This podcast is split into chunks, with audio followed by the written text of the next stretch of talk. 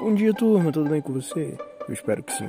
Hoje é dia 18 de novembro e seguimos para mais um episódio da série Liberdade Financeira.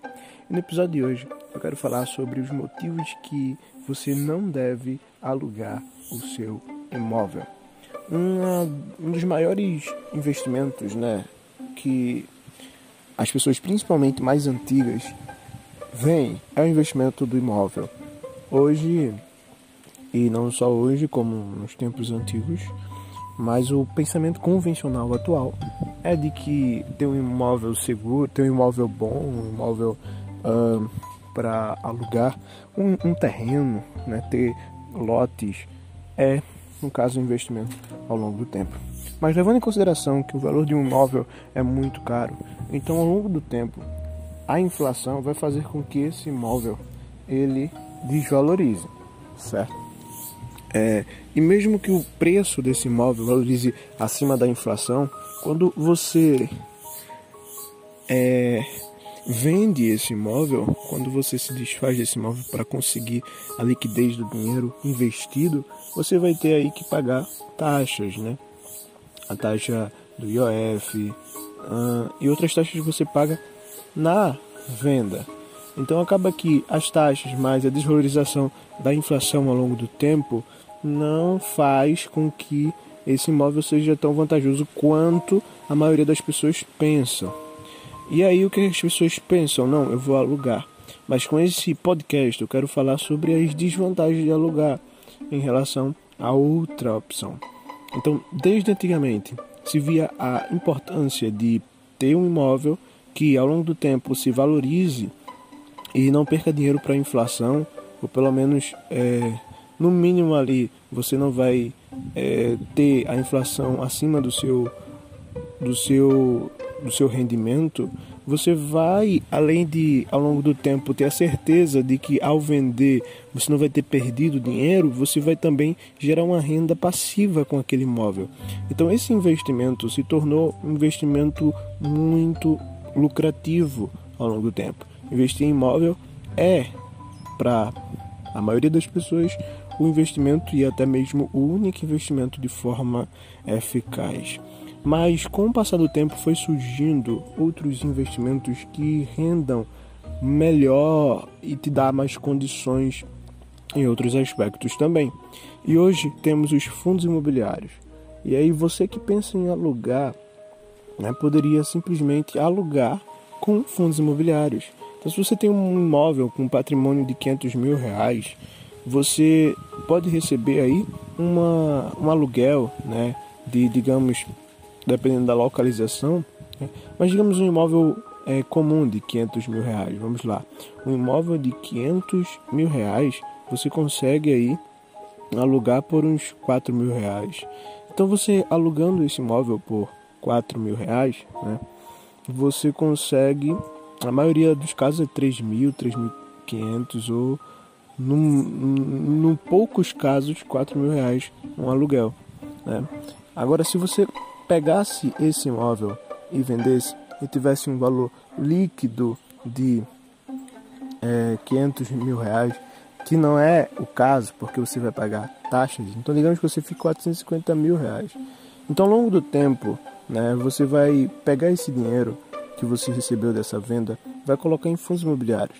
E aí você vai ter aluguéis também, mas é, trazidos pelos fundos imobiliários, que são né, um, um grupo de, de, de, pessoas que se dedicam a investir em imóveis e trazer os, os, os aluguéis, a rentabilidade, para os seus cotistas, né, que é aqueles que compram cotas de fundos imobiliários.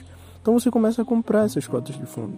Né? Você pega os seus 450 mil e compra cotas de fundo. Você vai receber aí o, o mesmo valor que você recebia antes do aluguel, mesmo com pouco dinheiro. Em outras palavras, o fundo imobiliário, né, se você pôr no papel, é sim mais rentável. Você recebe uma, um retorno maior do que um aluguel em si. Sem contar que quando você contrata uma imobiliária, uma corretora, você vai pagar taxa é, de corretagem né, para a corretora conseguir um cliente. E além do mais, se você administrar com a imobiliária, você vai ter, além de pagar a taxa, vai ter o primeiro aluguel para a imobiliária.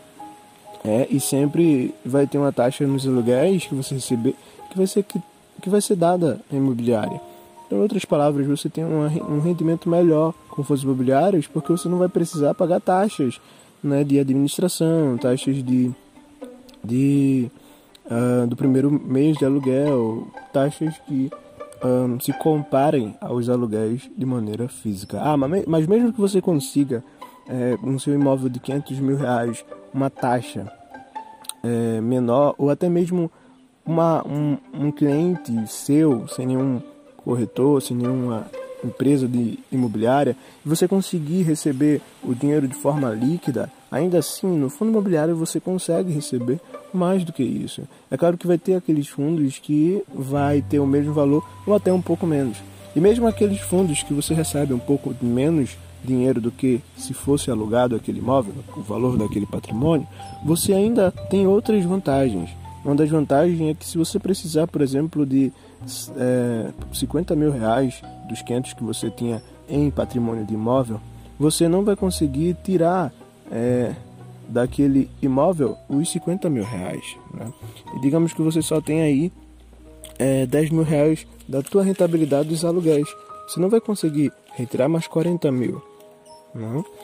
Mas em fundos imobiliários é diferente. Você pode pegar cada cota que é vendida por um preço unitário baixo, né, no máximo aí 200 reais, uh, e você pode vender a quantidade de cotas necessárias para aquisição de 50 mil reais.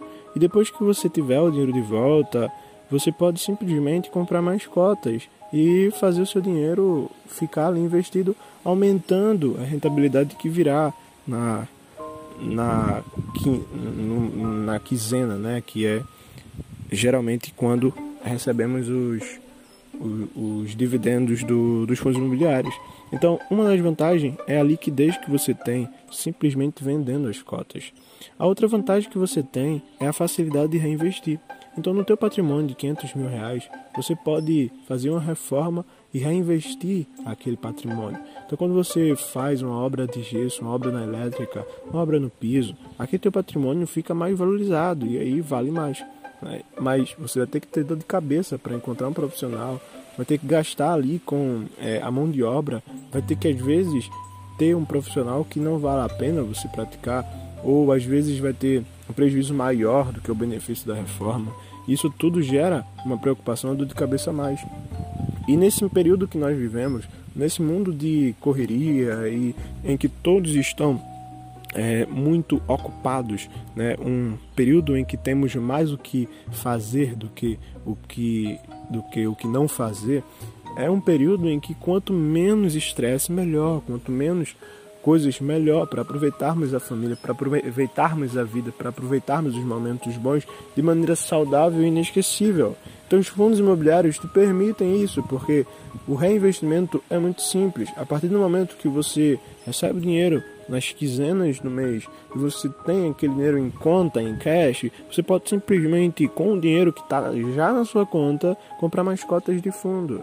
E você pode fazer isso a ponto de, é, no próximo mês, você receber mais dividendo e fazer disso uma bola de neve. Então, esse é outro dos grandes benefícios. E existem incontáveis benefícios. Eu não posso esquecer de te falar.